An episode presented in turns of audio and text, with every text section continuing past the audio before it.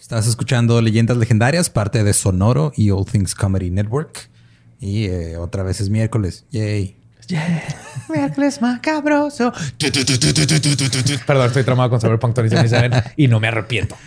Ay, güey, apenas. O sea, hoy estamos grabando esto y yo no voy a poder jugar Cyberpunk hasta el fin de semana, creo. Vale la pena el espera. Sí. Hoy que es Ahí te lunes, estaremos ajá. esperando en Cyber City Ahora resulta. con nuestros prostitutos cibernéticos. Sí. Encueradillo. Y pues, este, ¿qué, ¿qué iba a decir? No, no iba a decir nada, nomás vamos a presentar el episodio, ¿no? Ya. Sí, nos estamos acercando a Navidad. Año Nuevo, al episodio 100. Todo va escalando. Yo tengo planeados temas bien, bien fregones para todas estas épocas este, de poca familia, porque hay que mantenernos de todas maneras todavía separados. Es el último, es el último estrecho, el último. Mira, nada más son, o sea, se acaba el 2020 y luego son seis meses más y ya. Y listo. Sí, listo. Podemos salir a pistear todos juntos. Un pinche concierto, ¿no? Ya hace falta, güey. que no los aprecié como debía de. Ah. Pero literal va- te van a pedir cartilla de vacunación antes de ir a esos lugares. Yo voy directo a un rave, güey. Necesito irme a un rave. Algo Así, lo que pop. sea, güey. A escupirnos entre... No sé, güey. Algo que no podemos hacer ahorita, güey. En lugar de fiesta de espuma, va a ser fiesta de escupinaje. Sí. Ok. Todo el mundo O sea, escupiendo para arriba. Ahora sí va a ser legal escupir para arriba. No sé, hasta me da- hasta extraño el metro, güey, que nunca me, no, no, o sea, creo que no he viajado en metros de la última vez que fuimos Borre y yo juntos. Creo que en la Ciudad de México no lo extrañan porque no porque tienen que usarlo. absolutamente Ajá, nada. sí, exacto. Pero no, o sea, así de mal. O sea, ya eh, quiero socializar, güey. Ya, o sea, ya está mal este pedo. La malilla del sobaco. ¿Quieres oír sobaco? Oler sobaco. Oler, ajá. Sí, mo. Extraño. A ver, hija, lo que sea, güey. Pero de otra persona ya, güey. Ok, con ese bonito sentimiento los dejamos con el episodio 94 de Leyendas Legendarias. 94.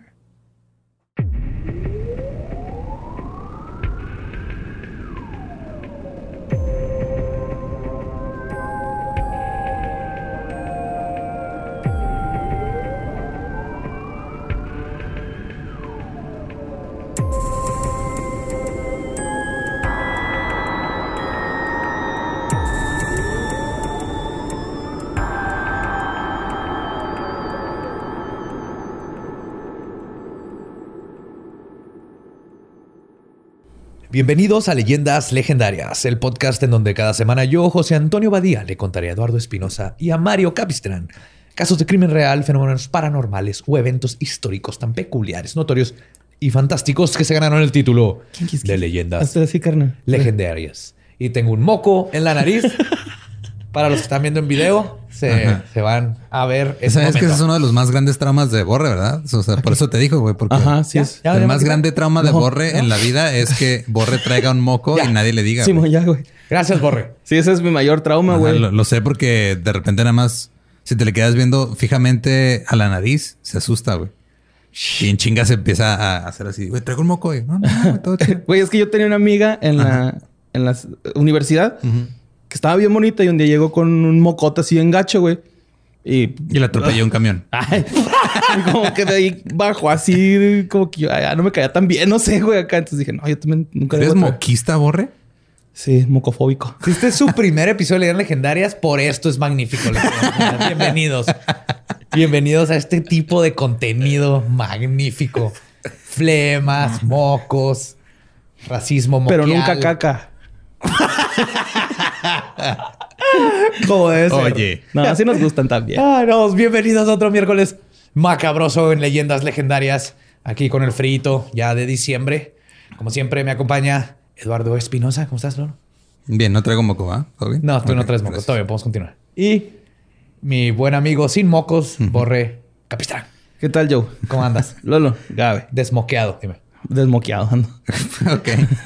Ah, sonó feo. Gracias, mi mamá. Chale, güey. Tú lo llevaste. a donde Sí, sí, quisiste, chingado. Ajá. Ay, güey. Bueno, vamos a empezar. Cuando se trata de casos de abducciones extraterrestres, pocos casos son tan controversiales como el que sucedió en el estado de Arizona, en los Estados Unidos, en 1975. De la misma manera, pocos casos son tan famosos y ninguno se compara a este en su parte de instaurar el terror a generaciones de ser tratados como experimentos de clase de biología por una raza alienígena. Hoy les voy a contar el caso de Fire in the Sky, mejor conocido como la abducción de Travis Walton. Wow. Y yo sé que tú viste la película hace poquito. Hace poquito, sí, Entonces este episodio se los va a contar Borre. Bueno, miren, pues todo empieza cuando Travis está. Bueno, la película empieza con los amigos de Travis llegando desesperadamente al pueblo, güey. Cabrón, así. Llegan chocando árboles y la madre, güey. y Chocando entra- árboles. Sí, güey, chocan contra árboles, una troquita así tipo Ranger. Llegan a un barcito o, o pareciera que es un bar, restaurante, fondita, no sé. Y cuando llegan, Sí, claro, Arizona es conocidísima por sus fonditas, Borre. pues no sé, güey. bueno, pues llegan los güeyes Comida corrida. comida corrida.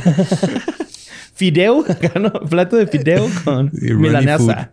Sí, trae varo. Entonces, los güeyes llegan ahí y están todos pinches asustados, güey. Todos así de, ¿qué le pasa a estos güeyes? Porque como que eran muy vivarachillos, ¿no? Ajá. ¿Sí lo voy a contar yo, güey, neta?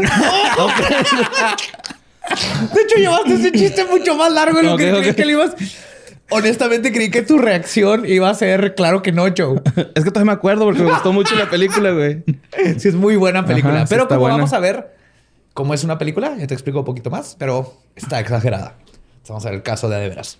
Pero la película es buenísima, entonces veanla. Y si Muy no, te da pinches pesadillas. Eh, Obviamente es vieja, ¿no? Entonces tiene Sí, 90. mamones. Sí, ya. O sea, la vi Está en el cine, creo. Pero es todo un trip, güey. Ey, Yo lo vi cuando estaba bien chiquito. Creo que tenía como 10 años. yo tenía poquito más, estaba en prepa, creo. Sí, pues si te tocó en el cine de esas épocas, yo creo que más o menos. Sí. Ajá. Entonces, todo comenzó en la mañana del 5 de noviembre de 1975. Siete leñadores se encontraban trabajando en el Bosque Nacional Apache Stick Graves, cerca del poblado de Snowflake. Siete, señores, siete se encontraban, leñadores, pero se encontraban posando para un calendario. en- Tres tristes leñadores posaban para un calendario. Tres leñadores leninistas practicaban lenocinio. güey. Fotogénicamente. John Lennon. Junto a tres tristes tigres. Tigres. Bueno. Con Pepe Pecas pica. Estaban en el poblado de Snowflake, en el estado de Arizona, en los Estados Unidos. Los siete hombres eran Travis Walton, su jefe y mejor amigo Mike Rogers, de 28 años, era el mayor de todos, Mike Rogers. De hecho, Travis era novio de la hermana de Rogers, Dana. O sea, era su jefe, su cuñado y su mejor amigo. Ajá. Se hubiera gustado optimizar relaciones personales. Estás hablando de leyendas legendarias. Verga, sí es cierto. Digo, no, no somos quien para hablar de eso, güey.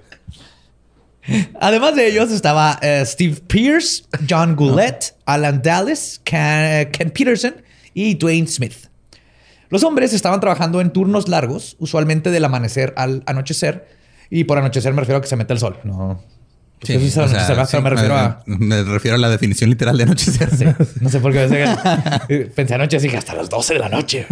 Cortando árboles por un contrato que Rogers había ganado con el Servicio Forestal de los Estados Unidos. Rogers había ganado el contrato cobrando más barato que los demás en la subasta y cobró 27 dólares con 70 centavos por acre. El contrato estipula- estipulaba que tendría 200 días hábiles para despejar 1.205 acres, pero para noviembre los hombres tenían ya solo 5 días.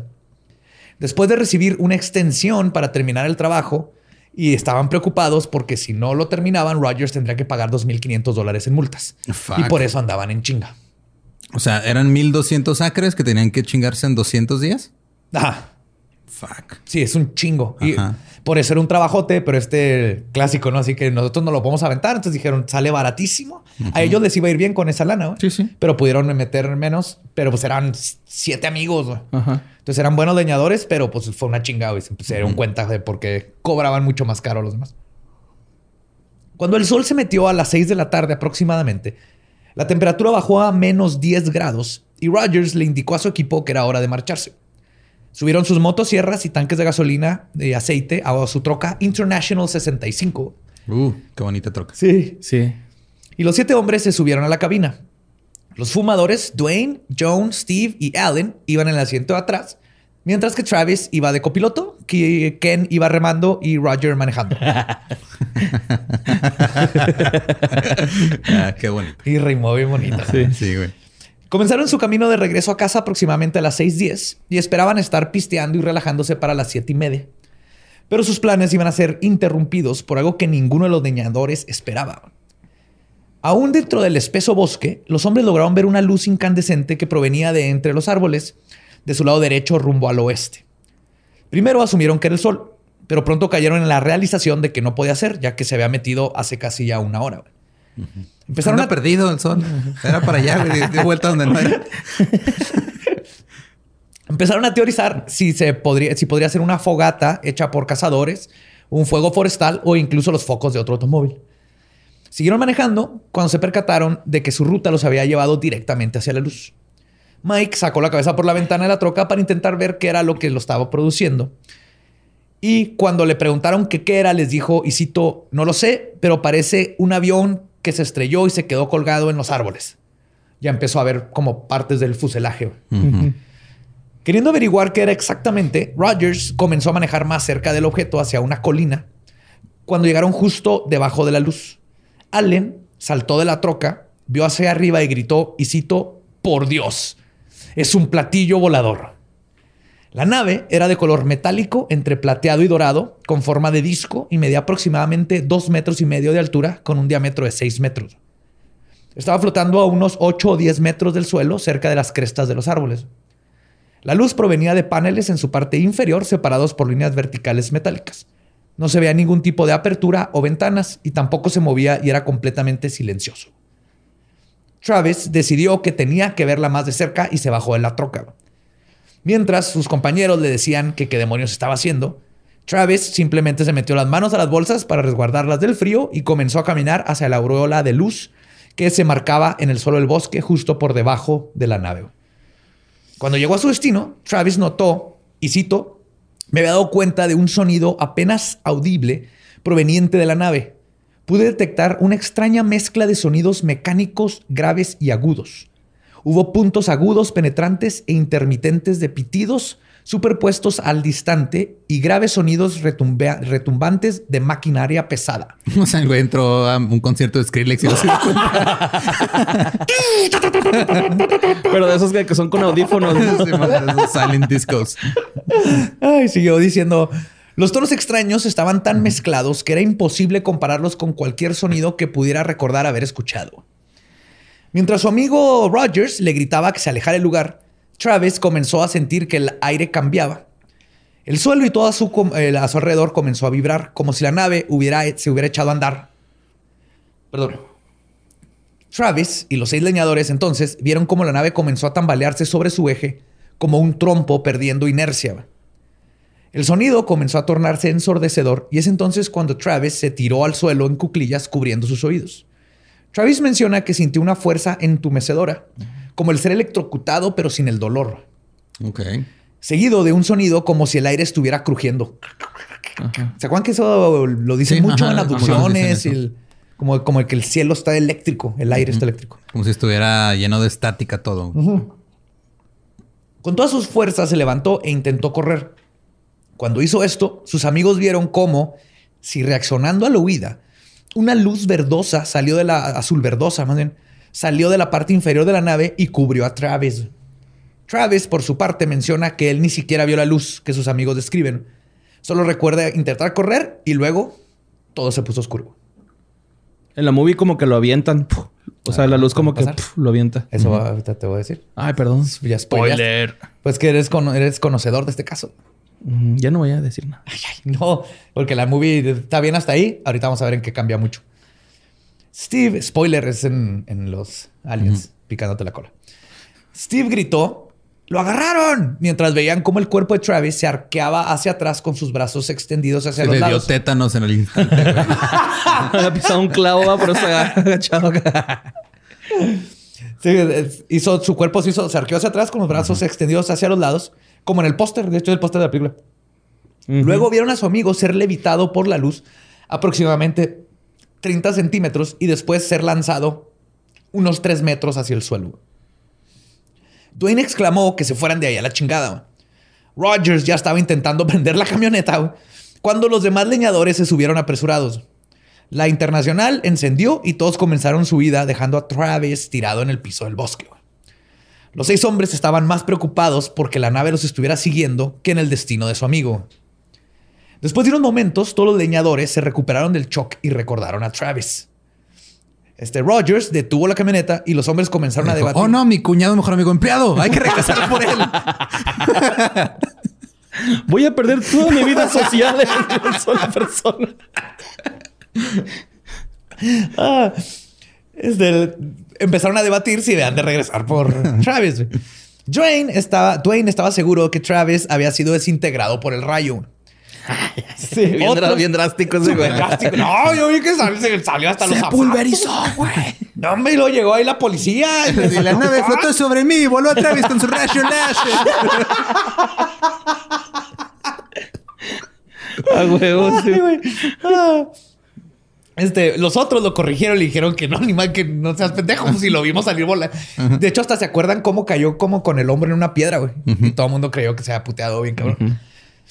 Luego, este, Rogers intervino en la discusión y les dijo que bajaran algunas de las ramas que traían en la caja de la troca y gasolina para formar una fogata. Luego que unos iban a quedar ahí por si Travis regresaba, mientras que los demás iban a buscar ayuda al pueblo. Todos accedieron a este plan y en lo que estaban llevando a cabo todo lo que habían dicho, vieron las luces de un automóvil que se aproximaba a ellos. Rogers les dijo a todos que se subieran a la troca para alcanzar el auto y pedir ayuda.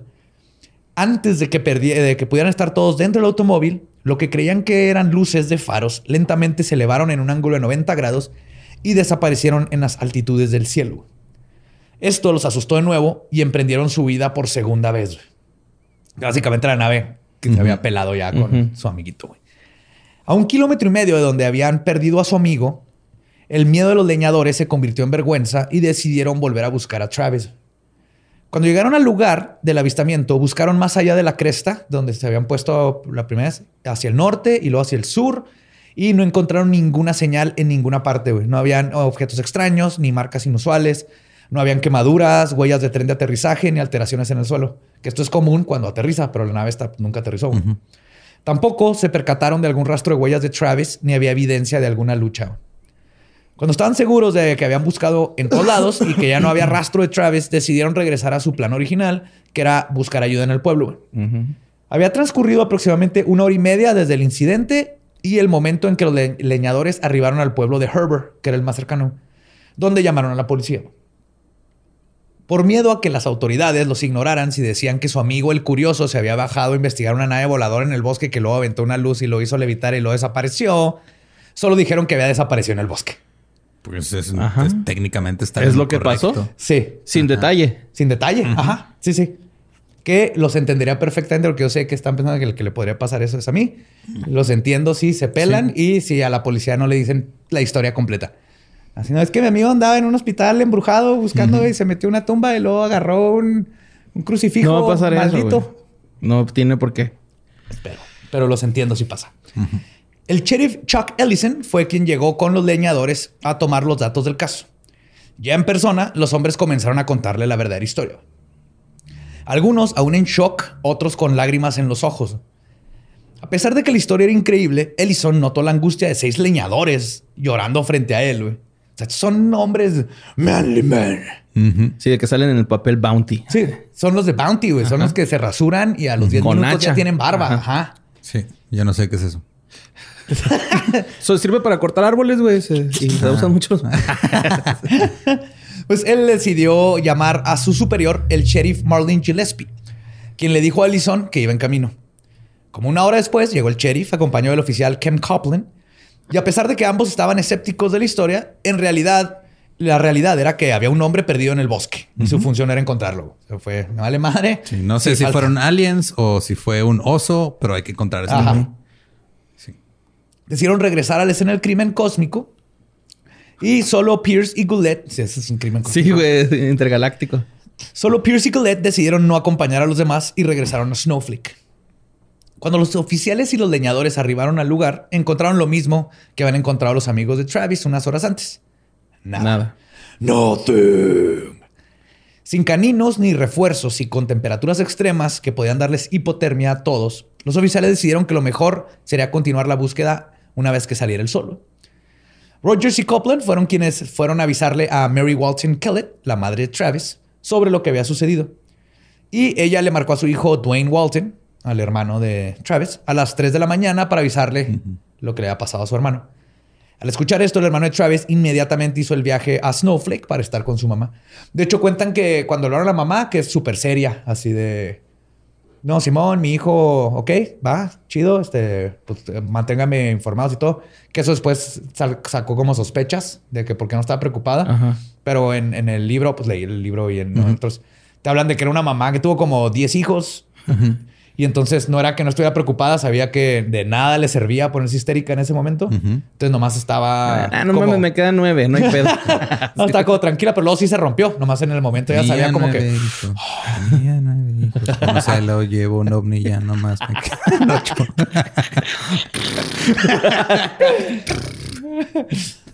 Para mediodía del 6 de noviembre, la policía había revisado toda el área donde Travis había desaparecido sin encontrar nada. Para noviembre 8, tres días después de la desaparición de Travis, ya habían involucrado a decenas de oficiales y helicópteros y aún no habían rastros del leñador. Y los que lo consideraban muerto, ¿no? O por lo menos en la movie era así de que es que estos güeyes lo mataron. Y de Sí. hecho creo que el carnal hasta los amenaza en la movie así de si algo le pasó a mi hermanito, Sí tú fue algo sabes". que pasó. Ahorita voy a platicar sobre justamente. O sea, los policías no a decir nada, güey. No, no pasa nada. güey. Este, pero exactamente, pues, la policía lo, lo empieza a dudar. Saben que falta Travis. Travis ya lleva tres días. Falta una persona. Que, y navaja de Ockham. Y como, como buen detective, yo... Qué bueno que los detectives pensaron así, ¿no? O sea, Sí, pues lo sí. más probable es que o se perdió, lo mató un oxo o, lo, a- O lo los mataron, compas. Ajá. No, justo. Hecho, la policía empezó a sospechar de Rogers y los demás y comenzaron a teorizar que quizás la historia de la nave espacial había sido inventada para ocultar un accidente o un asesinato. Que está medio cabrona, ¿eh? Está medio pendejo. ¿Qué? Matar a un güey y luego de confesar de que se perdió. No, decir que fue un ovni. Ah, ok. O sea, hay mejores formas. Ahí se cayó en un precipicio o ya no lo encontramos. Upsi. No, llegó una nave con luces y lo agarró y el vato y nos dieron unos llaveritos y luego salieron volando oficial. Eso es parte, para mí se me hace más no sospechoso. Pues mira, tú creerías que eso sería lógico, pero güey, hay tantas cosas que se inventa la gente. Tú nomás sí. métete 10 minutos a Twitter, güey. Nanotecnología, ¿no? Nanotecnología. Para el cuarto día de la desaparición, las noticias de lo ocurrido ya habían dado la vuelta a todos los Estados Unidos. Esto atrajo al ufólogo Fred Sylvian- Silvanus, quien entrevistó a los involucrados. El hermano de Travis, Dwayne, le comentó que ambos habían estado interesados en el fenómeno ovni por años y que incluso habían hecho un pacto de que si algún día veían uno, se acercarían a él. Por eso Travis Era el plan, ajá. Ah. Ya tenían siempre el plan, así como el plan de que llévenme de igualito. Sí, sí. si vemos uno, nos tenemos que acercar. Decían eso porque, y cito, los aliens no nos harían daño porque simplemente no hacen esas cosas. Ese era su. Ah, claro. O sea, tenemos toda la certeza de que toda Todos, la- todos toda- son como E.T. ¿no? se van a hacer nuestros compas, nos van a curar. Sí, nos van, tienen LEDs en el dedito, todo chido. Sí. Y son muy buenos para la patineta, Ajá. por lo menos en los noventas. Otra declaración que salió en este tiempo es que Rogers pidió una ampliación a su contrato con la agencia forestal por cuestión de lo que había sucedido. Estos dos comentarios, justamente, luego serían usados en contra de los leñadores por la gente escéptica al caso. Sí, Por obvias ah, claro, razones. o sea, ya no, no tenías tiempo de, terminar el mamada. contrato, entonces dijiste, ah, mi compa se le hubo un ovni para que me den más tiempo de talar arbolitos. Que de nuevo, ¿no? O sea, que es pinche. este, o sea, son leñadores, no pendejos. Ajá. Creo que hay mejores formas de inventarte pretextos. Hay mejor pretexto que un ovni. Y desaparecer a tu compa por días en, en- a menos 10 en el bosque. Pero bueno, desnudo. Mientras tanto, el mariscal del pueblo de Snowflake, Stanford Flake, se llama Flake, Ok. propuso que todo este escenario había sido orquestado por los hermanos Walton como una broma a sus amigos y que habían utilizado luces amarradas a globos amarrados a un temporizador programado y sincronizado con toda la puesta de escena. Ah, cabrón. Este güey sí se brincó el tiburón Sí, así mo. de wow. Ah, sí, ok. Él, él es de que, a ver, no. A ver, esa, no, esa teoría del ovni está bien estúpida. Déjenla, ahí les va una más estúpida que es la real. No, estos güeyes contrataron a un químico alemán que les hizo un cohete para asustar a sus amigos sin ninguna otra pista o evidencia y con solo hipótesis sobre qué pudo haber sido la nave. La policía simplemente podía ir a casa de Mary Walton a ver a su hijo y eh, a, ver, a verla, perdón, a ver si su hijo había regresado o si ella había encontrado algo más. Mary, quien desde el principio se había mostrado en control por la situación, finalmente se rompió en llanto. Y Dwayne le dijo a los policías que si querían volver a hablar con ella, deberían de hacerlo desde el porche de la casa y que deberían de dejarla detenerse y declarar cuando ella quisiera. Ok. Porque ya la estaban hostigando diario, iban con ella. Y de hecho esta fue otra cosa que también usaron en contra. Así que, ay no, primero la mamá ni se asustó y luego después, Ajá. ay no, luego la mamá no quería hablar con la policía. El 10 de noviembre, como respuesta al escepticismo de la policía y la implicación de que los leñadores pudieron haber tenido algo que ver con la desaparición de su amigo, decidieron hacerse una prueba del polígrafo, los leñadores. La prueba fue administrada por Cy Gilson del Departamento de Seguridad Pública de Arizona y les hizo preguntas como si le habían hecho daño a Walton, si sabían dónde estaba localizado el cuerpo, si en realidad creían que habían visto un ovni. Todos los leñadores pasaron la prueba. Y el sheriff Gillespie comenzó a retraerse de sus sospechas de homicidio y parte de él comenzó incluso a creer la parte extraordinaria de la historia.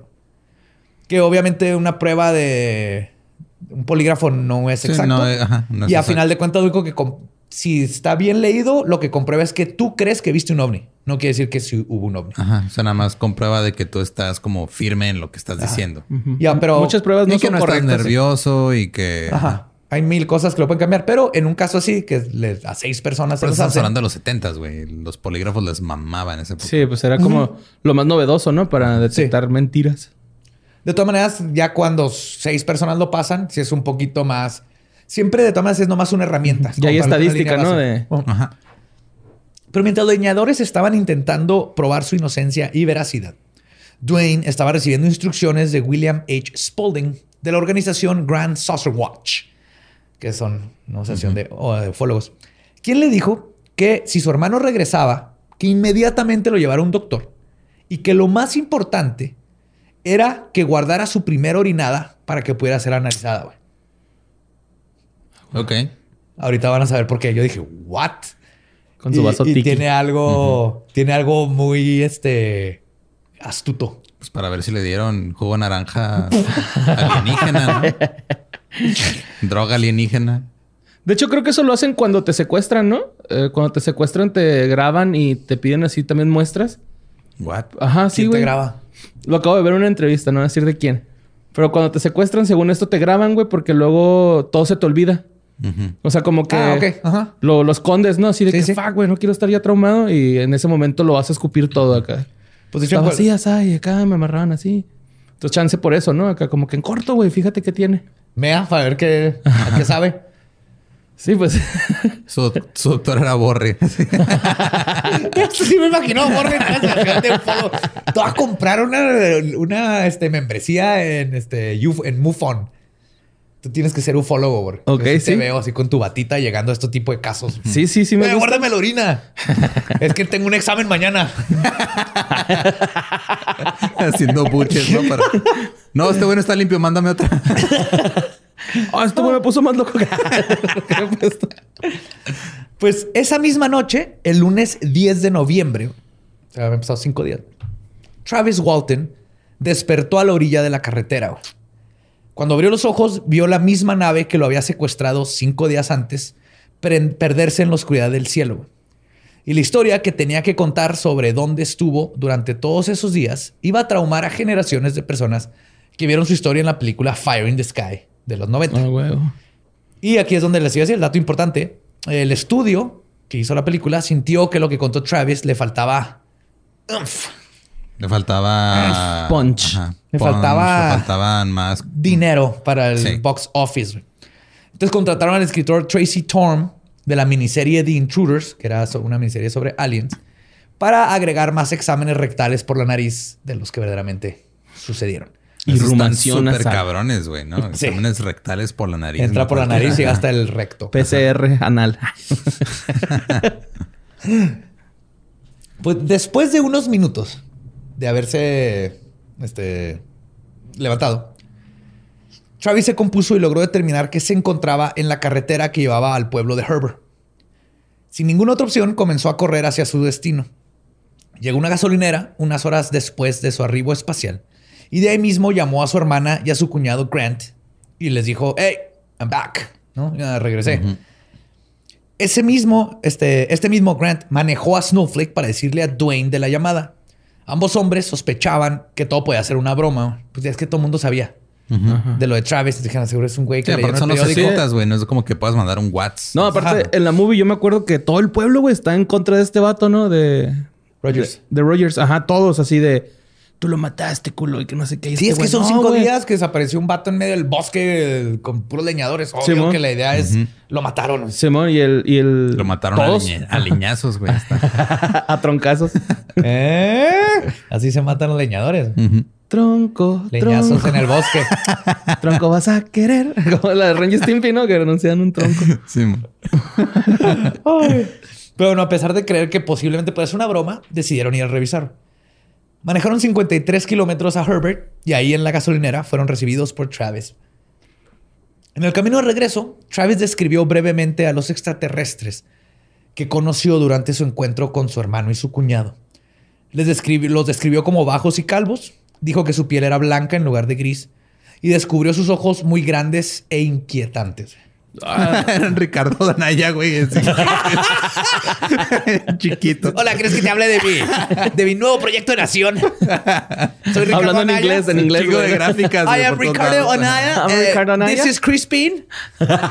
Le dieron una cobijita y unos lentes y un chaleco. Un tote bag con calcamonías.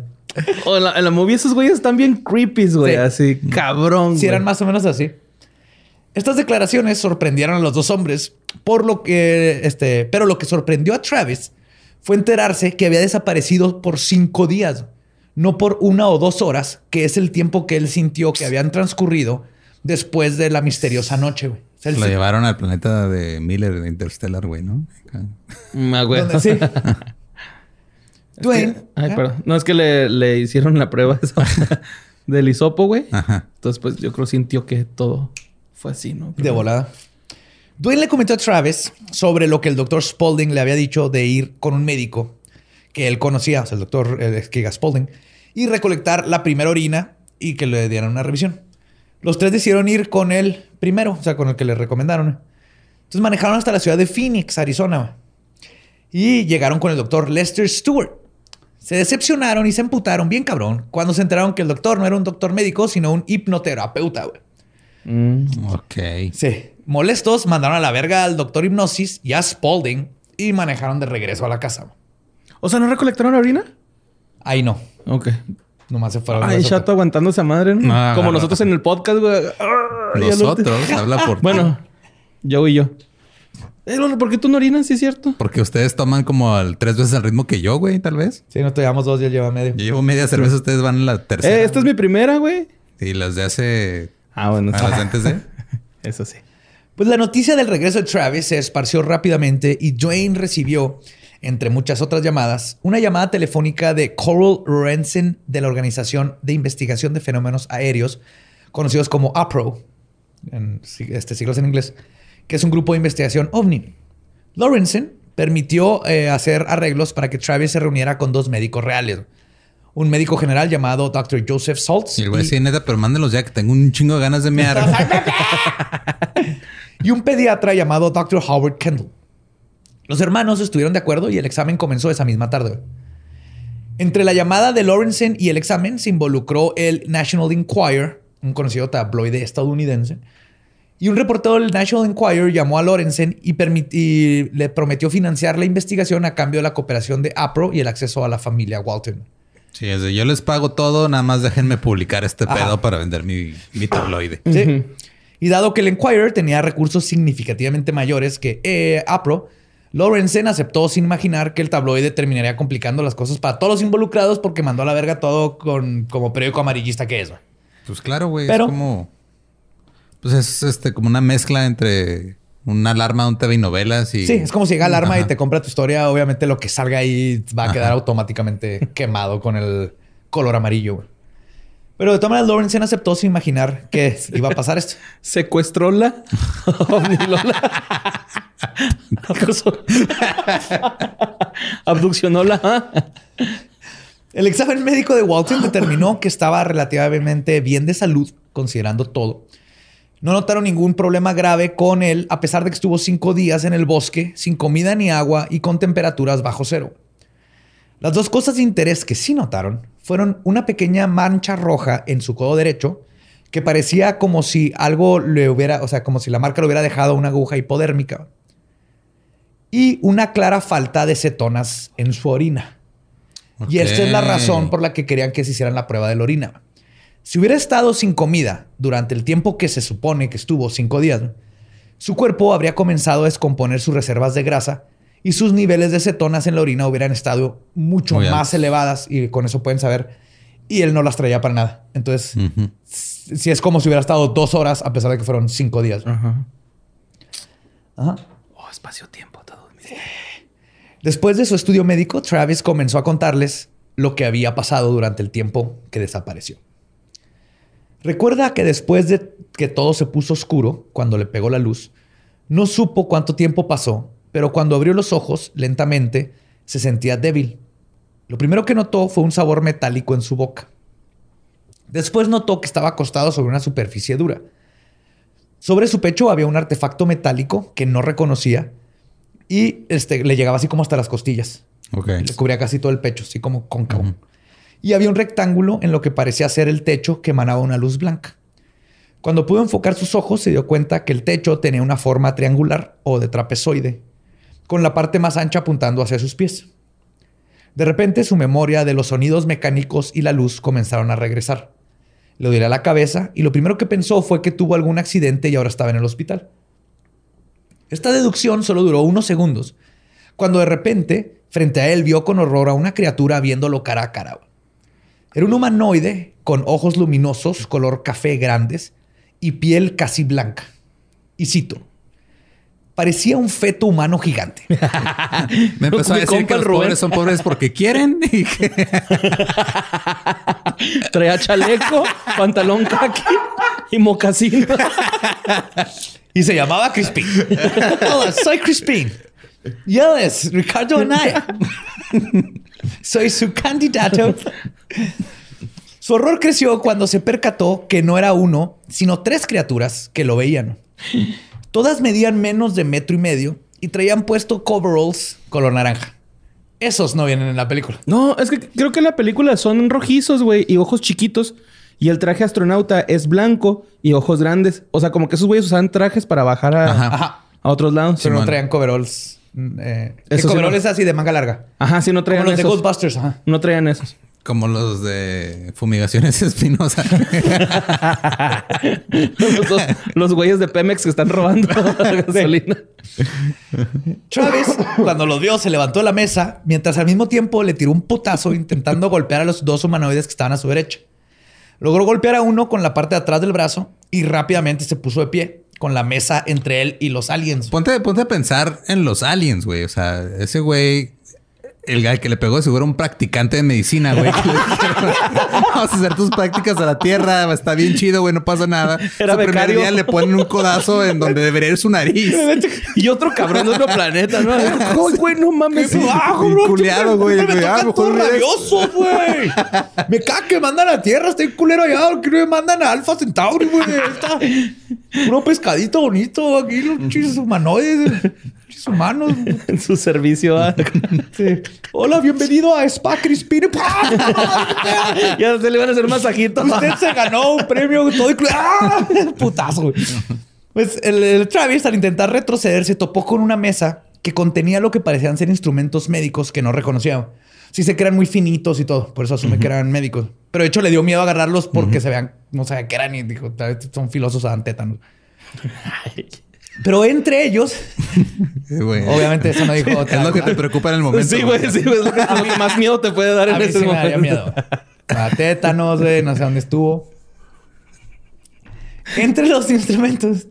Ahorita me lo muy- imagino, me imagino. Ah, Ahorita sería muy diferente. O sea, te, ab- te abduce un alien y te están haciendo exámenes y todo. Y lo primero que dices, güey, te encargo tu cubrebocas, por favor. Ah. Entre los instrumentos había un recipiente cilíndrico de vidrio, güey, como de 30 centímetros. Travis lo tomó y dijo, me tengo que hacer un arma. Entonces le pegó a la mesa para romperlo, güey. Para pelear acá Ajá. bar style. Ya. Leñador de Arizona, a güey. Sí, a huevo, güey. Será así de que. ¡Hola, cabrón! Vente, hijo de tu puta madre. ¡Vente, chingada madre! ¿Qué quieres? ¿Quieres? Pero cuando le pegó no se rompió, güey. y no se rompió, le pegó, no se rompía, güey. Entonces no era de vidrio, pensé que era transparente, güey. De todas maneras, este también se dio cuenta que cuando se levantó el artefacto metálico que traía en el pecho, se cayó al suelo haciendo un sonido pues metálico. Es por eso sabe que era metálico. Y comenzó a emanar luces verdosas que emanaban de la parte inferior de la extraña máquina a las alcanzaba a ver en el piso.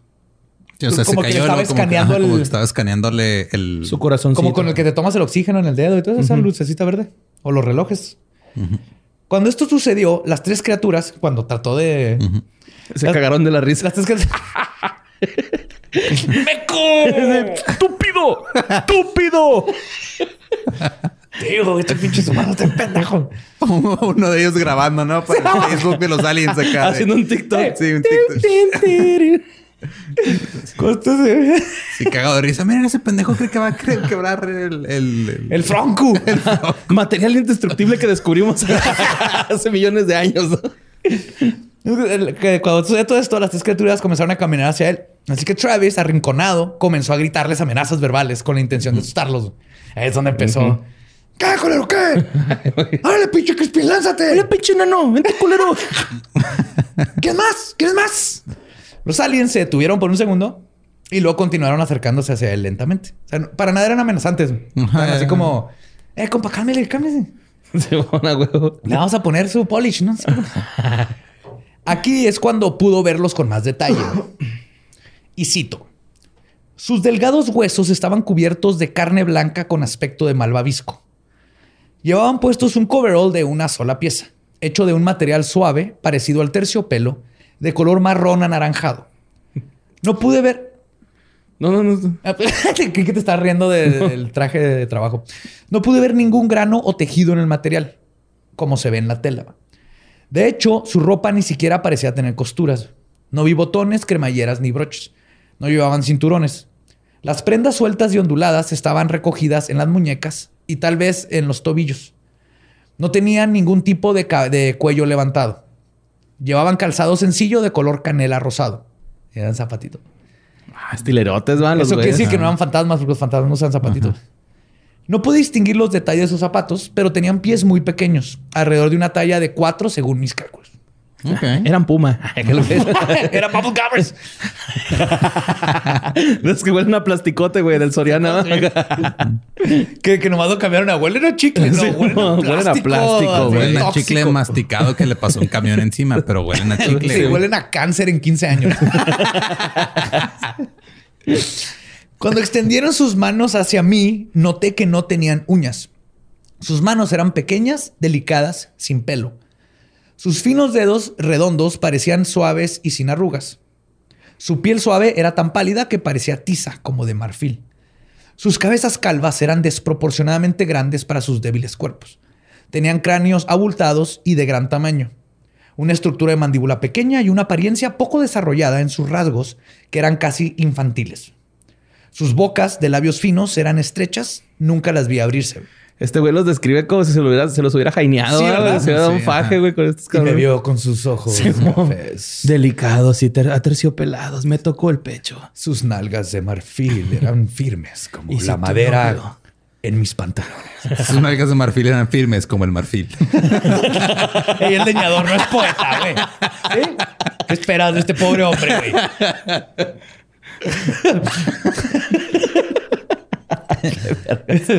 o nunca movían la voz como lo que todo el mundo describe. Al costado de sus cabezas, a ambos lados, había pequeños lóbulos de orejas arrugadas. Sus narices redondeadas en miniatura tenían pequeñas fosas nasales ovaladas. El único rasgo facial es que vienen con símbolos de exclamación. El único rasgo facial que no parecía subdesarrollado eran esos ojos increíbles. Esos orbes relucientes tenían iris marrones dos veces más grandes que el de un ojo humano normal. ¡Casi una pulgada de diámetro! El iris era tan grande que incluso partes de las pupilas estaban ocultas por los párpados, lo que le daba a los ojos un cierto aspecto felino. Se veía muy poca parte blanca del ojo. Wow. No tenía ni pestañas ni cejas. Obviamente parte de esto es escrito bonito porque alguien le ayudó a escribir el libro, ¿verdad? Sí, claro, Pero esta es la descripción del- citada de Travis de lo que vio. A pesar de los gritos amenazantes, los pequeños aliencitos nunca le hablaron ni mostraron alguna señal de miedo o de Violencia. agresión contra Travis. Que es todo lo contrario a lo que enseñan en la película. Sí, en la película sí lo- Explícales qué pasa en la película, Borre. Los- Cuando El- lo agarran. En la película, güey, el güey está como en, en estas... Sale de un condón, ¿no? Sí, güey, está como en este pedo donde está Matrix Neo. Ajá. Ya ves que como que abre así una placenta y lo sale. Sí. Sale así un líquido bien mamón. Y luego el güey como que encuentra un túnel, güey, en la... En esa madre y se va arrastrando. Y ahí llega una parte donde el güey se da cuenta que no, no hay gravedad, ¿no? Gravedad cero. Así el güey anda acá flotando y la madre y como que le empieza a agarrar la onda. De repente se encuentra a estos güeyes y estos güeyes lo ven y lo someten, pero culero, güey. Le empiezan a meter un chingo de instrumentos por los ojos, Y por la la- nariz, la boca. En el todo. ombligo, creo, ese me acuerdo. de- Por todos lados, güey. Le meten un aparato. Pero esa parte está bien tripiante, güey. Es que esa fue la que traumó a todo mundo. Sí, güey. esa- Yo creo que esa parte es la que más trauma en la, la película. Y Digo, más si la viste en hace años. mejor película eso que ¡cling! y que no se rompa el, Ajá, sí. el recipiente. Y que les empiece a hacer de pedo, güey. Sí. Y sí. Sí. está bueno, sí está. Sí, en esa, o sea, ya e- esa escena me imagino a Seth Rogen, güey, en una película de comedia que lo secuestran. O sea, hay una donde Seth Rogen secuestra a un alien. Sí, la de Paul. Paul. No lo secuestra. Él es la voz. arraiga. hacen amiguitos. Él es el doblaje. Él, Él es, es el- Paul. él es Paul. Ajá. Sí, cierto, Son Paul. Simon Pegg y Nick Frost. Pero sí, ya vimos por qué cambiaron la película, el- ese trauma donde te pican por todos lados. Ay, güey, está bien culero. Porque Sí, están está feos, güey. Uh, perdón, no me quedo. Ah, ah, sí, no le mostraron ninguna señal de agresión ni nada. Pero cuando él intentó volver a atacarlos, los tres lentamente retrocedieron por la única puerta que había en el cuarto y viraron a la derecha para perderse en el pasillo exterior. Ay, ahorita volvemos. Ya Sí, a la verga con este güey. No me pagan lo suficiente para lidiar con este pendejo. Pinches humanos, sí se Las fue. pinches prácticas que nos mandan. Los odio. Al percatarse que lo habían dejado solo, Travis no perdió el tiempo para emprender su vida. Abrió YouPorn y se. Antes de que regrese. Salió al mismo pasillo donde ya no encontró a los aliencitos y lo siguió hasta llegar a un cuarto que parecía el cuarto de control de la nave. Ah, ¿lo siguió? O sea, siguió el pasillo, no la Al salida. pasillo, Ah, ellos ya Sí, él, andaban. él siguió el único pasillo donde estaba. Las paredes comenzaron a dejar entrar luz y fue cuando notó que se habían vuelto semitraslúcidas.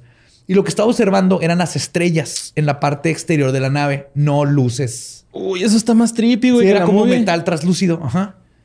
Se sentó sobre una silla que era demasiado chica para él y observó hileras de botones iluminados y una palanca en forma de T. Apretó alguno de los botones, porque si hay botones los tienes que, les Ah, tienes que huevo, picar, claro, No importa ajá. dónde estés, no importa con las circunstancias, hay un botón, le picas. Pero no sucedió nada.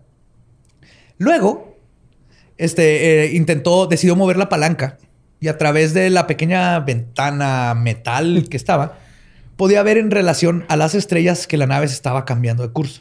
¿Por, por mover los botones? No, la palanca. Por la palanca. Ah. Ajá. Este, a mí me pasó en un jale, güey, que una vez, güey, pues, Ah, en un huevo. jale, güey, andaba moviendo unas... No me acuerdo que andaba moviendo unos archivos y luego vi un botón y le piqué, le piqué un chingo de veces, güey. Pues no llegó la shota, era el del arma, güey, acá para los asaltos. El botón de pánico, El sí. botón de pánico, llegó un chingo de shotas y acá yo, ay, ¿quién picó el botón? Y lo yo, y sorry, fui yo. Y me pusieron un cagadonzote, me acuerdo. Yo de niño en mi... me- cuando... el- una de mis conclusiones cuando me atropellaron. Que abajo el carro. O sea, me pegó en la cabeza y quedó el carro y me llevaron al hospital. Y me acuerdo de niño, tenía como 5 o 6 años. Había un botón y tal, estaba pique, pique, pique. Y entró la enfermera. Era la que llaman enfermera, Pero yo me hice el dormido. Porque me dio pena. sí. Y la enfermera Yo una vez piqué un, un botón así del... de- porque aquí en México nunca funcionan esos pinches botones, güey. De cuando le picas para hablar en el elevador, para ¿Y si te pedir ayuda. ¿Y funcionó? Y en, un- en, en- en unas oficinas en El Paso lo piqué este, y sí funcionó y me culié y me bajé el elevador. Claro, güey. Esos botones te comunican al más allá, güey. Es lo que me da- Te Por eso es comunican un al eleva- más arriba o al más, abajo. arriba. es metafóricamente el cielo y el infierno. Dice que después de unos segundos de que le movió, que le había movido, pensó que si estaba en una nave voladora, posiblemente iba a terminar causando que se estrellara, siendo que es leñador, no piloto, güey. Como dijo. José José, va. leñador, no piloto. Pobre alien, ingenuo charlatán. Que fui, que fue leñador. Fue abducido por querer ver. ser fenomenal. ¡Auch! Bueno, Estrellas, Sí. La única- cosmos y planetas. Creo que la única persona que ha arruinado la carrera de José José, pero que ustedes dos es José José. sí, Sí. no podemos hacerlo mal. O sea, cuando se pensó en eso, dijo, sabes que mejor no les pico nada. ¿verdad? Estoy desesperado por escapar, pero no esto ya me estoy pasando vergas, puedo matar a todos. Entonces se levantó de la silla y cuando volteó hacia la puerta por donde había entrado, parado frente a él estaba parado lo que solo puede, podía describir como un ser humano de dos metros de altura con un casco de cristal sobre su cabeza. Le mandaron a la guarura. Chiquilín. y ahí va.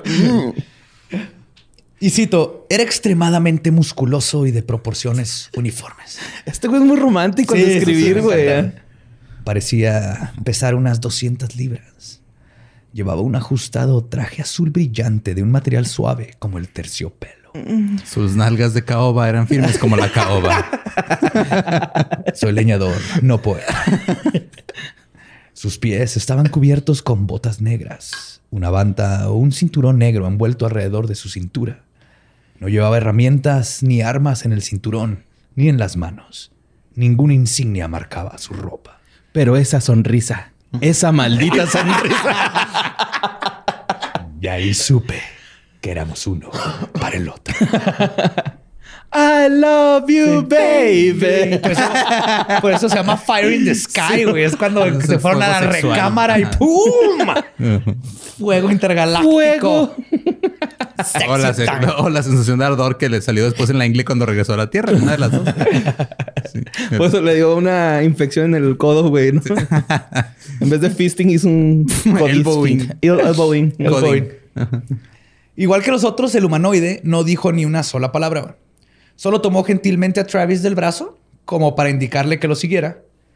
Travis, que le estaba gritando amenazas, dejó de gritarle cosas y accedió. Obviamente, ah, llegó el batote así bien guapote, mamado. No tienes que decir nada. Grítame más cosas diciéndole. Pégame tantito. ¿Qué estúpido? ¿Me vas, a, ¿Me vas a coger o qué? ¿Eh? Ahórcame. ¡Tráete el frasco! ¡Tráete el frasco! Oh, por One Guy, One Cup. ¿Lo dijiste? No, güey. Ah, ok. Acuérdate que este no se quiebra. Exactamente. Este no se quiebra. Ah, fui otro. Oh, güey. One Guy, One Cup debería tener uno de esos frascos. Pero Era one, como one jar, ¿no? One Guy, One Cup. Yo me no, lo sabía. jar. Bueno, Sí, porque era un frasco. Bueno, Sí. no lo googleen. Sí, por favor. No, no, lo eh, vean, güey. lo- Neta, no lo vean, güey. siempre decimos que no, este no. Sí, no neta, este no. Este no. No, no, no. Pero aquí eh, también coincide con muchas historias donde como que los grises son como ayudantes. Hasta muchos ufólogos teorizan que los grises son como robots bio, como biomáquinas que vienen a explorar. ¿Sí? Nosotros tenemos el Curiosity en Marte. Ajá. Ese es nuestro gris. Eventualmente vamos a tener un chorro de tecnología para hacer como androides, como los de Alien, ¿no? Ajá. así Nomás estos tienen la forma gris. Entonces, una teoría es que los grises son como probes que vienen a, a ver planetas y buscar. Y aquí le pasó eso a Travis. O sea, Qué bonita teoría. Una teoría que yo me estaba imaginando era terrible, que era que habían esclavizado un, un planeta Un de aliens pequeños y los usaban de, De de esclavos, güey. Güey, pues salen de la Tierra en parral, güey. O sea, no es muy difícil, yo creo. Yo creo que les dieron mejor trabajo en una nave que en el patio Mi de mamá un me niño. dijo que sembrara aliens. Sí. y sí, güey, son jarochos en el espacio, güey, acá. Ah, Un saludo a los jarochos. Qué bonita música hacen, cabrón. Sí, güey. sí. Pues se los llevó, eh, él se lo llevó y atravesaron un par de puertas. Después de unos minutos, estas se abrieron, otras las últimas, y una luz calurosa penetró el cuarto. Por primera vez desde que había comenzado esta experiencia, Travis se dio cuenta que estaba sintiendo una brisa y respiró lo que parecía ser aire fresco, porque dice que no, pues no se dio cuenta, ¿no? Que antes el aire está metálico y, y raro. Como aire de hospital. Sí, ándale. Sí, exactamente. Pero rápidamente se dio cuenta que solo había salido de una nave para entrar a otra. Estaba dentro de lo que parecía ser el hangar de una nave nodriza.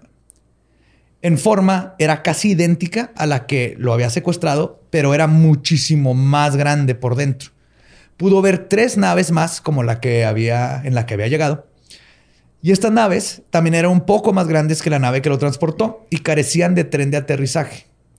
Simplemente se balanceaban perfectamente sobre la media esfera que formaba la parte inferior de estas. Ok. Ajá. El alien guapo lo siguió, lo guió. la lengua. Se la- me imagino guapísimo. Ya me lo voy a manejar. Ya me, lo voy a imaginar como Fassbender en Prometeo, güey. Ya, ya. Yo lo estoy imaginando como calamardo guapo, güey. Cara de Silvestre Stallone. así. Mamadísimo, el Yo hijo me de su imaginaba como madre. Chayanne con pelo largo. güey. Uy, Chayanne. Pum. Chayanne. Ok. No me sé canciones, se me olvidaron las canciones de Chayanne. Bulería, bul... Ah, no te No, es David Bisbal. El Yo alien- estoy mamando. Pero el alien guapo lo guió a través de varios pasillos sin decir una fiesta En en América. Perdón. Sí. Ah, bueno. Sabía que estaban ahí. Yo Sabía que estaba estaban pensando ahí. la de Torero, pero... Torero. Redón. No. Torero. Es que creo que me hicieron cuando estaban escuchando Fiesta en América y la traen unos genes. El alien guapo lo vio a través de varios pasillos sin decir una sola palabra hasta que entraron en un cuarto amplio con techos blancos y altos.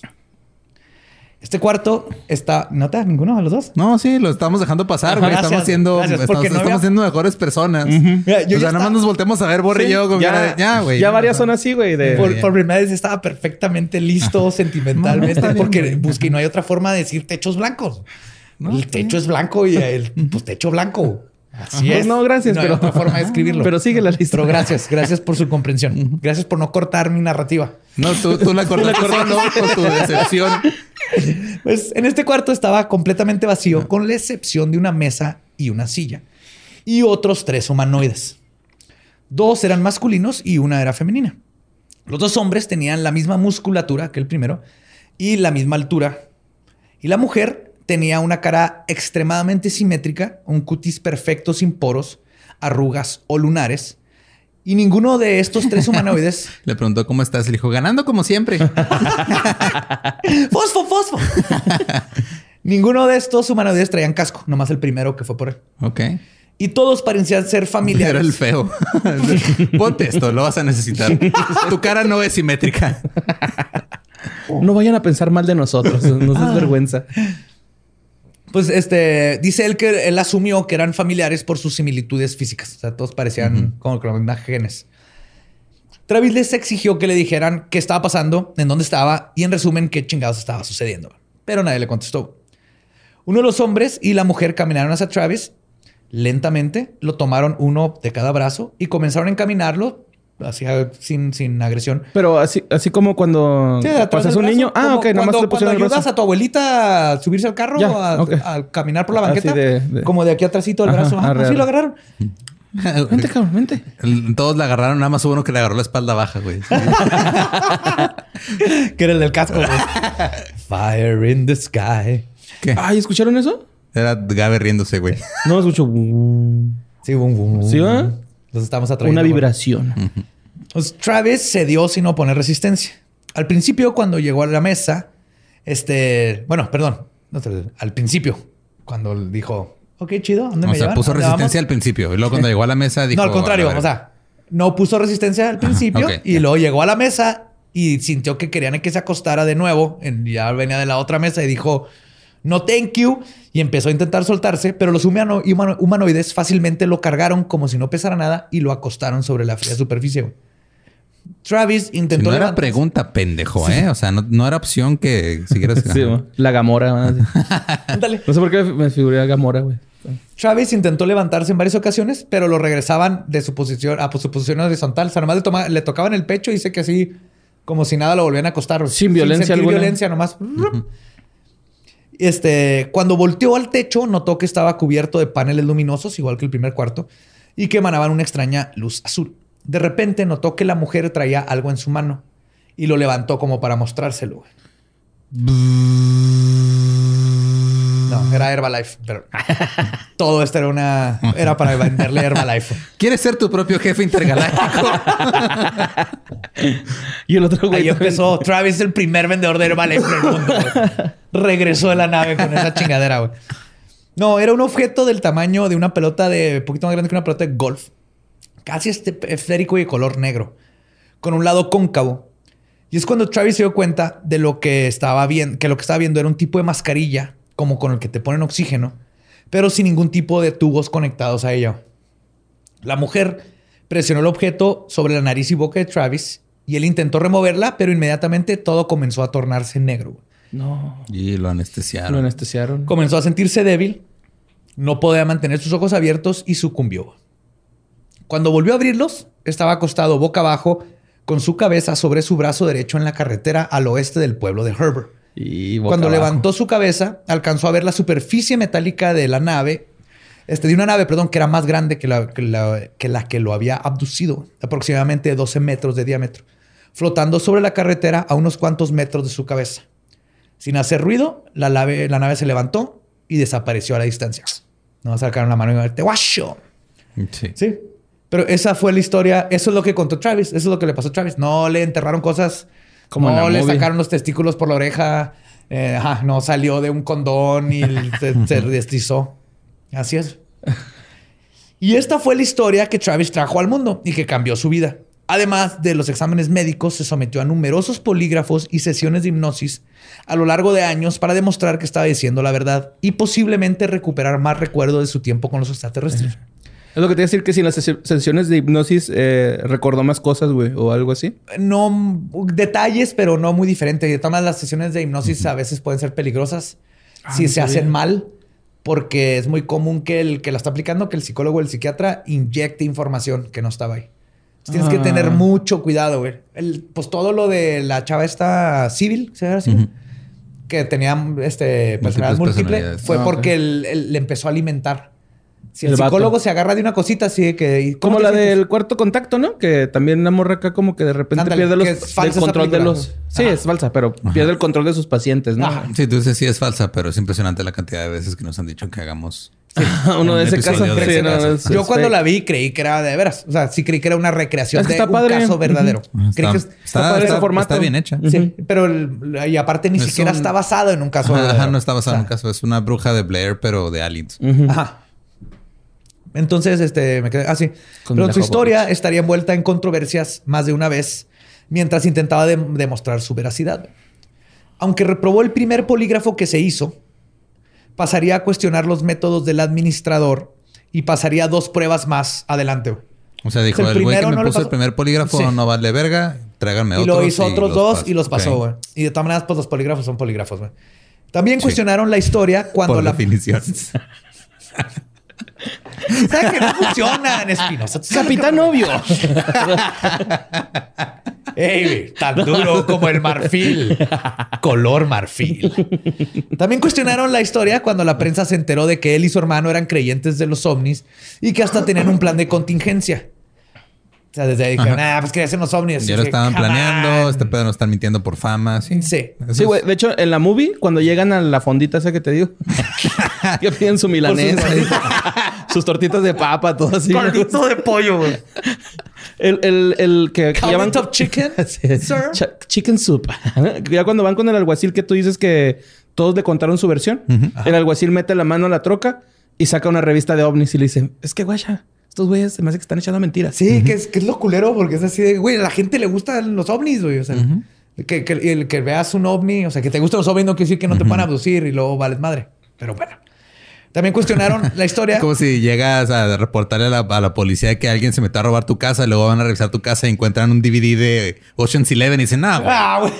estás inventando todo este pedo. O sea, a ti te gustan las películas de robos, tú te estás haciendo Te pendejo. autorrobaste, pendejo. Ajá, exacto. Ah, este, entonces se dieron cuenta esto del hermano y dijeron que nada, pues ya los dos sabían y tenían su plan de contingencia que se iban a acercar a los ovnis.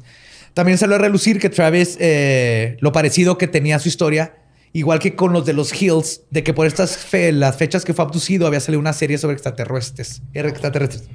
Ok. Sí, ya ves que que, los Hills también salió habían- había salido algo, ¿no? Antes de. Sí, y también dijeron, ah, "Ah, no, pues que sabías que, güey, pues salió una puta tele. O sea, si, si llega un dire wolf, un lobo gigante y te come y luego dicen, ah, es que le gustaba Game of Thrones. Y de, no, no tiene nada que ver. Ahí el lobo. Todo el mundo vio Game of Thrones. Es correlación. Todo el mundo, La causa. todo mundo vio esas películas en la tele que estaban bien chidas. Otra cosa que usaron para cuestionar su historia fue que se dijo que todo había sido una excusa inventada por Travis y Rogers para poder salirse de su contrato con el servicio forestal y no tener que pagar la multa. Lo cual les digo, se me hace, pueda que sí, pueda que no, pero No sé. Ay, no era es- tanto, eran 2.500 Es el gobierno, güey. ¿Estás de acuerdo que si ellos dicen, me vale verga, güey, tu pinche historia de ovni, tú me pagas la multa, Sí, cabrón? es que O sea, Ajá. lo del ovni, así como dijeron, ah, es que es por el asesinato, para encubrir el asesinato, o ahorita para encubrir la multa, es, si pudieron haber, eh, le pudieron haber puesto un yeso a cuatro de ellos y decir que les cayó un árbol encima. eh, Necesitan Algo mejor, ¿quién les va a creer? El gobierno Ajá. de Estados Unidos, ningún gobierno te va a quitar una multa porque te secuestra un ovni. Oye, y qué raro que no se involucró tanto el gobierno de Estados Unidos, nada más las autoridades, ¿no? Hasta donde sabemos. ajá. Qué raro, ¿no? Sí. Pues, este, a final de cuentas, Travis se casó con Dana Rogers. O sea, siguieron novios y se casaron. Siguen Sí, juntos. güey. En la movie hay una escena bien bonita de ese pedo, güey. Llega con este... Llega y le dice, Travis "Deja- con Roger, ¿no? Ajá. Y luego la están así platicando. Y luego este güey se empieza a subir por un, por un tejadito. Y luego este güey le dice, no mames, güey, usa la puerta. Y este güey, no. Y luego le toca, toca la ventana. Y está esta morrita así bien guapa, así...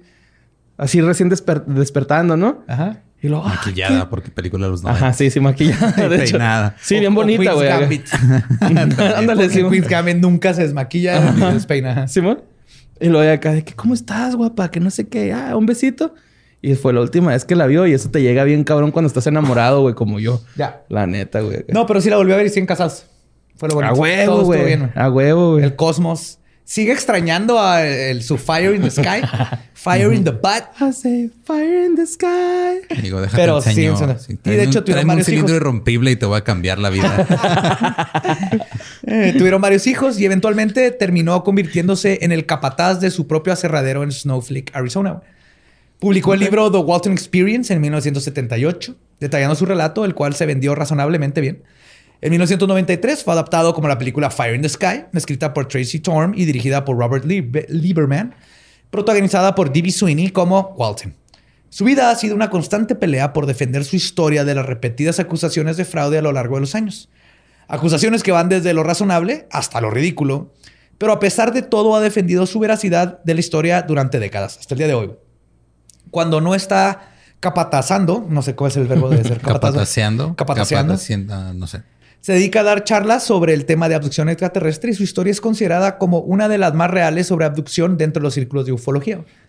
Hoy en día todavía vive en Arizona y todavía afirma, como lo ha dicho desde 1975, que durante cinco días fue tomado y retenido por seres de otro mundo.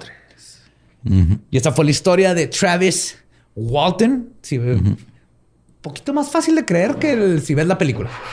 Sí, no. de- Menos terrorífica y, y de hecho se como que se junta más a la mayoría de las ex- experiencias de abducción que no son tan Sí, sí me acuerdo mucho que, o sea, vi la película que tenía como, creo que estaba en sexto primaria, primero secundaria más o menos. Me la, me la topé y la vi y luego, ya años después, leí el caso de Walton y siempre fue así como algo de, o sea, sí es, de- te pones a pensar de, güey, como que no ha, ha habido mucho más pedo por casos que se ven todavía, este, como más improbables o que tienen Ajá. menos, digo, todos estos son, pues es testimonio, güey. Y los que aparte Sí. fue en el 65, 75, 75. 75. Ajá. Pero a final de es un chingo, güey. Y mucha gente los, le- dijo, digo que, se, que hay cosas este, que dices, ok, si tienen sentido que pudo haber sido así, a ridículas, como dicen, no, pues es que rentaron una cabaña y ahí es como sobrevivió cinco días en el bosque. Comiendo chidas, sin Ajá, frío. comiendo ardillas y todo, y todo era para salirse del contrato. Así que, si ante una- no sé, está más complicado. No estoy, no estoy diciendo que sí es cierto, pero es difícil. Este, hay teorías que dices, ok, puede Las que sí lo hayan acusaciones checado, son muy pero Hay unas lógicas. que se van, porque sí hay, sí hay cosas que no se puede explicar, Ujú. Que son complicadas de explicar, no que no se pueda. Entonces, por eso sigue siendo uno de los casos que siguen saliendo siempre en los círculos de ufología, igual que los Hill, como de los mejores o más cercanos que tenemos a, a abducciones, más porque era el 75. Y muchas de las cosas que dice se fueron repitiendo o se decían en otros lados. Entonces, por eso es tan importante este caso. Y pues, te- no sé, siempre lo que me llamó mucho la atención a mí en lo personal, porque pues, me ya más o menos lo conocía, era eso también que dijo Borre, de que no hubo involucramiento de prácticamente nadie fuera de la autoridad local, güey. Nadie se metió en pedos, nadie dijo nada, como que...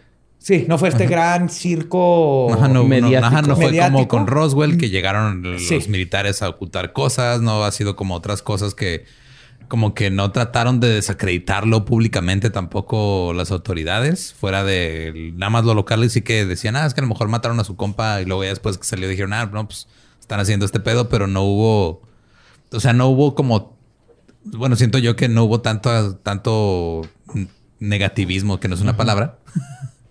Eh, mira, lo que Badía va a orinar, este. Fue mi culpa, o sea. Sí, tú, tú, le estuviste picando los riñones para que le dieran ganas de mierda. Con, con instrumentos alienígenas. Sí, yo, yo, lo estuve obligando a que tomara un chingo de cerveza para que se fuera a miar. Con su frasco irrompible, güey. Con su frasco irrompible, sí. Este, no, pero justo era ese pedo. Lo mismo que si tú, o sea, lees el caso y dices, pues, o sea, fuera de que el güey contó su historia y pasó ese pedo que pasó en cinco días, no pasó nada más, güey. Aparte, güey, creo que no mucha gente de, los involucrados hubiera rifado a echar mentiras, ¿no?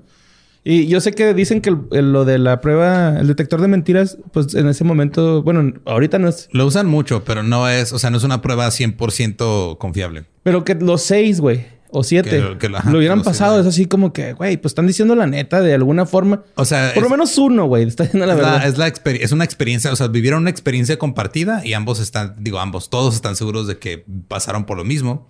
Porque el polígrafo lo que te mide es eso, es este, lo que tú percibes. Es frecuencia cardíaca, ¿no? Esa madre. Son varios indicadores. Pero el polígrafo justo lo que mide es eso, es este no fui a amar, me, me, abducieron los ovnis. Te abducieron los ovnis. Llevamos cinco días esperándote, güey. ¿What? Por eso los pellos, pellos. Los pellos. Pueden ver. De hecho, vienes más barbón, güey. ¿Están hablando del polígrafo? Sí, o sea, de eso de que no es una... No es 100% comprobable. Hay maneras de, de engañar a un polígrafo. Sí. Como pero un polígrafo lo que... en el zapato. O, o apretar el culo. Ajá. O ambas. Poco. Sí. Lo que pasa, hay alguna forma sencilla del polígrafo. Te preguntan cosas como, dime tu nombre. dices, Mario López. Dime tu nombre. Mario Arturo López Capistrán. sí, me llamo Arturo. Entonces, la, ahorita ya son compus. Van a registrar tu respiración, tu corazón, todo, ¿no? Entonces te hacen preguntas de control que serían cosas que saben que son verdaderas y luego las comparan con lo que sería mentira. En este momento estoy apretando el culo, güey. No sé por qué chingados. Son ejercicios que, te van a servir de por vida. Sí, por, digo, el, el, método de apretar el culo, o sea, cuando te hacen una prueba de polígrafo, es porque si, eh, si lo aprietas y tú te pones tenso al momento que hacen las preguntas de control y luego después te relajas, si te llegas a poner tenso porque estás mintiendo en la prueba, no se va a notar la diferencia.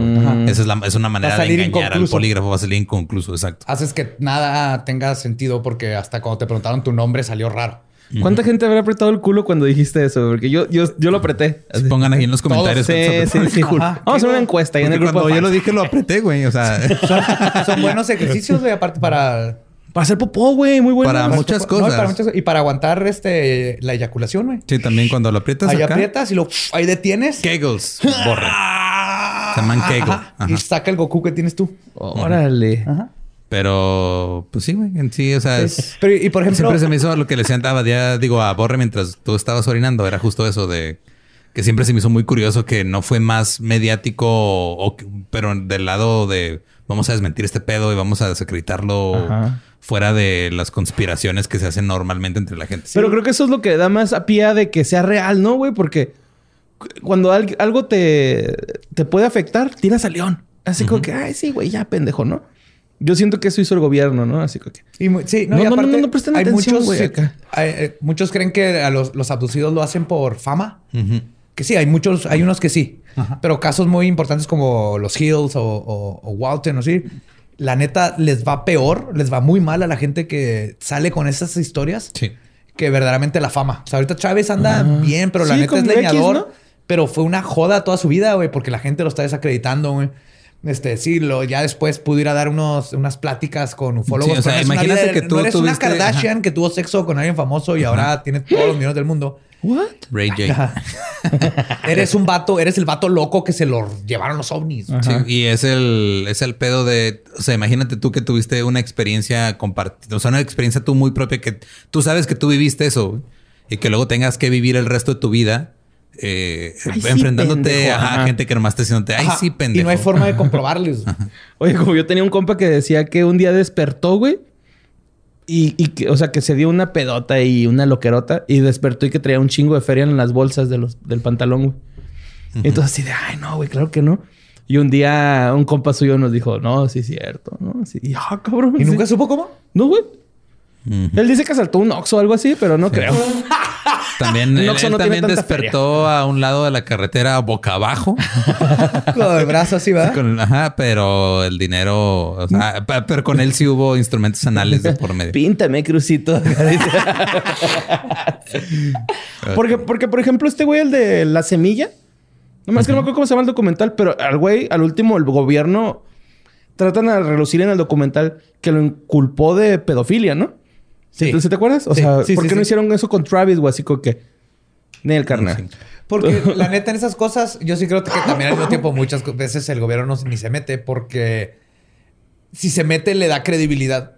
Y muchas veces es mejor, si ellos no dicen nada, la gente solita va a ridiculizar. Y van a decir, ay, güey, es un leñador de Arizona, nadie les va a creer, güey. Ajá, Eso sí. exactamente. Y por ejemplo, sigue el- eso de que son puros leñadores y gente de, de bajos recursos y, y baja y, y no intelectuales y gente. Y en el de Blue Book vienen los porcentajes, no es cierto, es todo, no es lo contrario, pero para nada es, es de esta gente. Entonces lo más fácil es dejar que la gente en general crea que nomás le pasa a hillbillies y gente en el rancho y que este, los hagan ridículos y listo.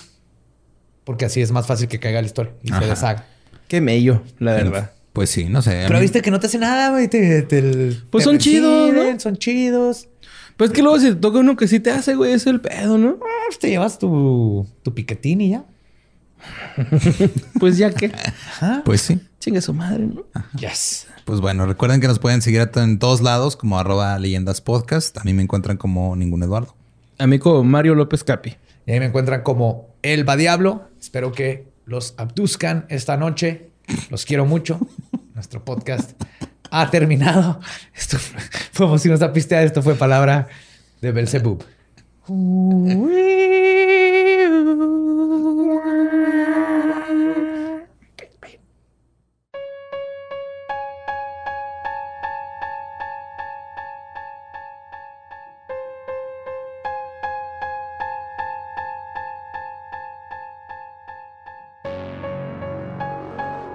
Y esa fue la abducción de Travis Walton. Que la película, la verdad, es más desinformación que información. información. Porque sí nos hizo panicarnos mucho. Es- la mayoría de los casos de abducción no terminan con Eh, eh, una violencia extrema como se ve en la película. De que te ponen cosas en el, en el ano Recto. para revisar, pero pues a veces pagas tú para ir y que te revisen ahí. Entonces, Ajá, sí. No creo que el, el alien se ofenda si le pides un dedo extra. El proctólogo tal vez sí. El alien no creo que se no, ofenda. y están más larguitos. préndelo, préndelo como E.T., ¿no? y así el abdomen, güey, viéndose todo. Brillando acá bien bonito.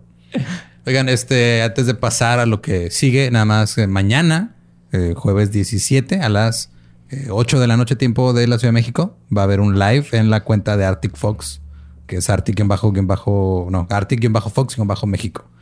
Y este pueden verla ahí en ese, ese mismo día. Van- si tienen dudas, tienen preguntas sobre cómo pintarse el pelo y todo ese rollo, ahí van a a estar. Que es a las 9, no a las 8. Ah, es a las 8 de aquí, 9 de allá, perdón. Ajá, nueve de Ciudad de 9 México. horas centro. Este, mañana en el Instagram de Arctic Fox van a estar Karina y Fernanda, que son este, Hacen Karina unas Gergato y para- Fernanda. Ujú. Sí, que hicieron uno. eh, la vez pasada también lo anunciamos aquí, pero este no se guardó en Instagram, entonces van a volver a hacer otro para que cualquier duda que tengan, cualquier este, inquietud que tengan sobre el proceso de decolarte el pelo, cómo usar Arctic Fox, cómo mantener el color bonito y todo, pueden ir ahí mañana al Instagram de Arctic Fox. Y ajá, nomás era avisarles eso. Sí, es la temporada de pintarte el pelo. Ya están enterados los dos. Ajá. Empezar ¿Ya? el año nuevo con cabello nuevo. Ahorita les voy a pedir nomás que firmen el memorándum para que quede ante notario de que están enterados ambos de este, Enteradísimos. este live de Ok, mañana. perfecto. Ok, ok, va. ¿Todo chido? Sí, excelente. Arctic Fox. La Arctic. Ar, ar, Arctic Fox. Tinte chingón. ya me robé otro pinche jingle, güey. No, ma, güey. Ahora, Eres nuestro plan B. Si todo esto fracasa, güey. Nos vas a mantener escribiendo jingles. Hablando de aliens, eh, una nota que estuvieron mandando este, bastante que tenía que ver con un israelí que es un general Uy. Ex Mossad. ex Mossad, ajá, que este, en, ya retirado, dijo que eh, pues hay vida extraterrestre, que todo el mundo sabe, que hay una federación galáctica que, Yes. Ajá, y que... Sí. Ahí es donde enjuiciaron a Stitch, güey.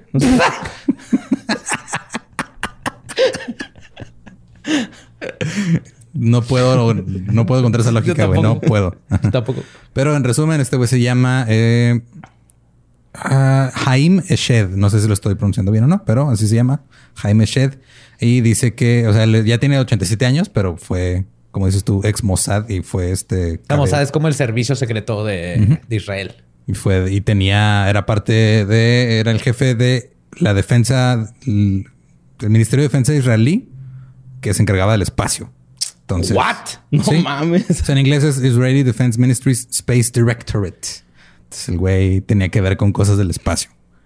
Entonces eh, dijo lo, lo que dijo él es de que una Federación Galáctica hizo contacto en secreto con la Tierra y este dijo que eh, también Que no sea, estamos invitados a la fiesta. sí, que hasta que Así que no aprendamos a vestirnos. hasta que no aprendan a ponerse su pinche cubrebocas no queremos Ya no explotar aliens bombas con y a no hacer pendejadas.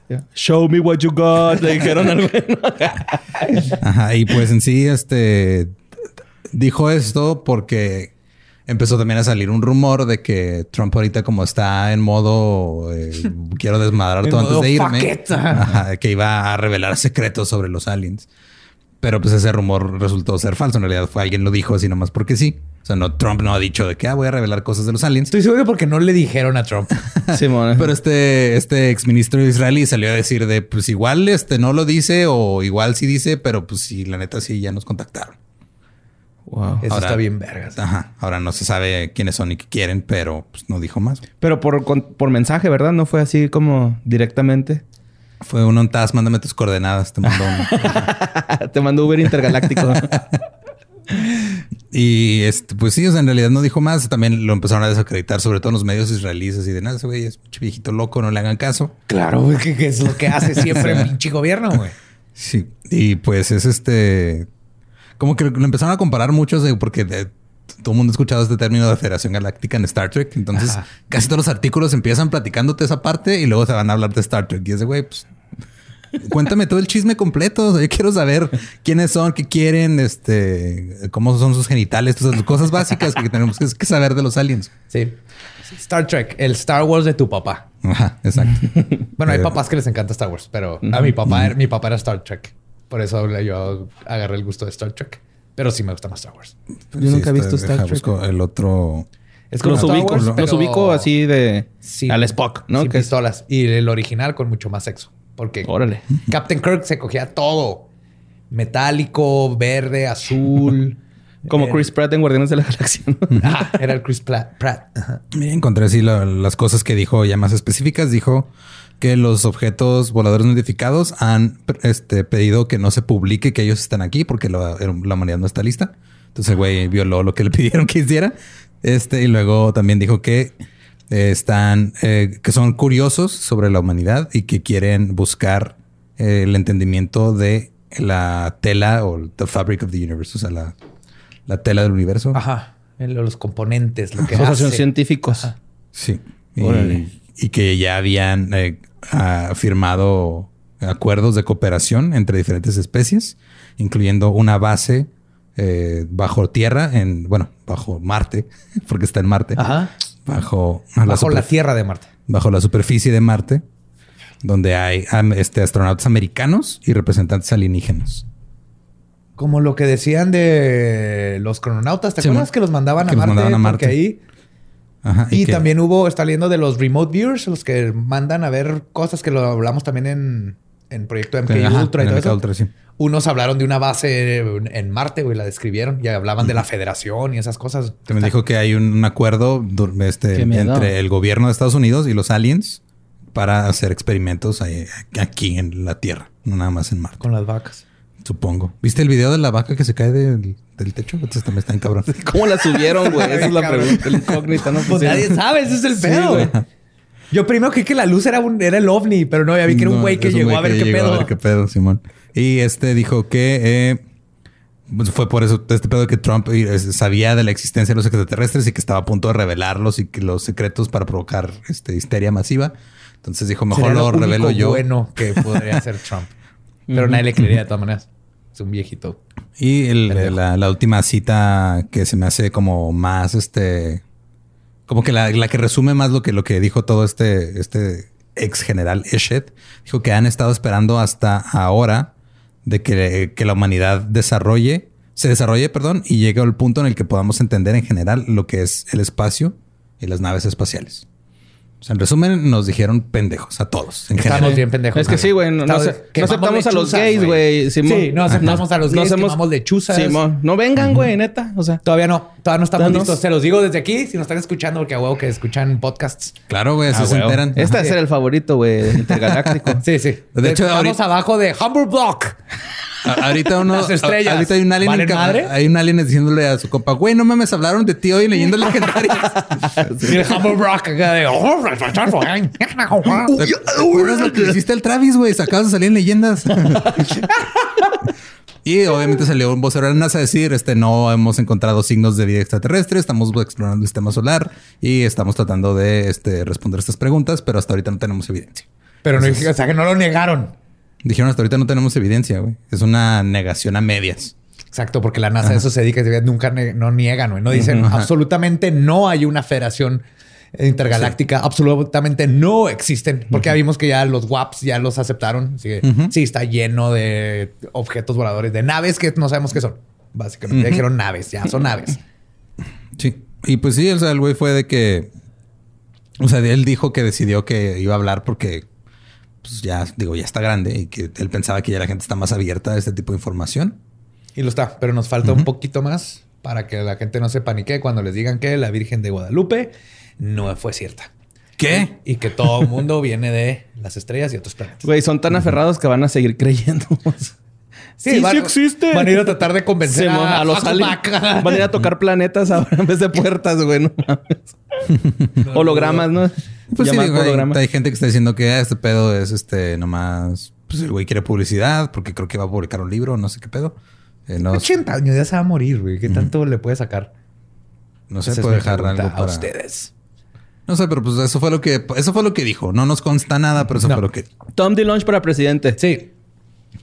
2027, no sé, no sé calcular. 24. ¿24? Sí. 2024. Son cuatro Tom años. Sí. A mí Pues ya, creo que era, era toda la, la nota que tenía que ver con aliens y justo pues, hoy hablamos de aliens. Sí, así que espero que crean igual que nosotros. Y había un Travis, güey, I want to también. believe. Uf, ahí I want to believe y espero que ustedes también crean. I want to believe in aliens, UFOs, anal probes. Los amamos. Gracias por escucharnos. y, y nos vemos y escuchamos el próximo miércoles. Macabroso. Esto fue Leyenda Legendaria. Acuérdense de darnos like, suscribirse y aunque no nos escuchen en YouTube, nos ayuda muchísimo si se suscriben porque esos números hacen que este, pues, podamos hacer cosas más chidas cuando... ¿Te acuerdas que hace un año estábamos festejando llegar a los 100 mil y vamos a llegar a 400 mil? Eso es gracias a ustedes. Entonces, thank you. Si pueden, nomás suscríbanse, aunque nunca nos vuelvan a ver en YouTube, no pasa nada, pero nos ayudan mucho con esos números porque nos ayuda a expandir el universo legendario. Hasta la próxima, aliens. ¿No? Sí, Sí, sí somos. todos.